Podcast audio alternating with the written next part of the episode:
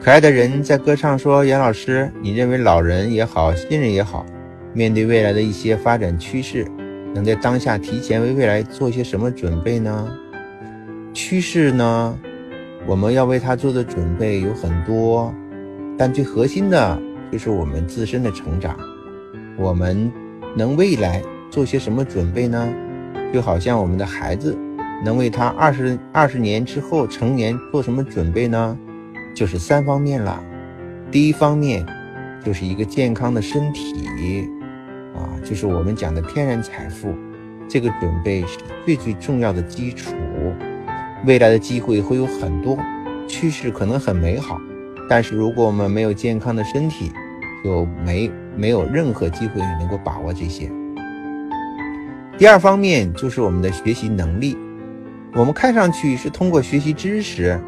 像我们今天晚上的分享，来去了解前辈的经验和理念，但其实不然。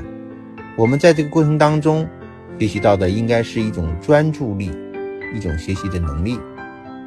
我们要通过思考，通过总结，通过分享，去不断的提升我们的专注力和意志力。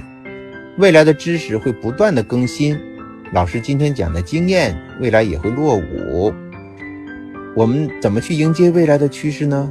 那就肯定是我们核心不变的底层逻辑和我们的意志力，还有我们的专注力。第三方面呢，就是一个目标，就是一个梦想，就是你在这个行业当中要想成为一个什么样的人。未来的趋势可能会发生变化，未来的工具。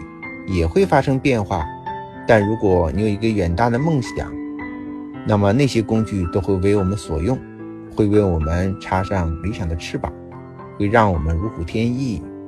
所以这三个方面呢，缺一不可。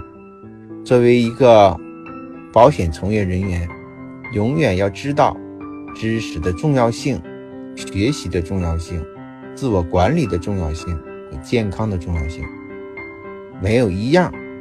是可以或缺落下的，我们才能够迎接未来更美好的这个这个明天，更多的挑战。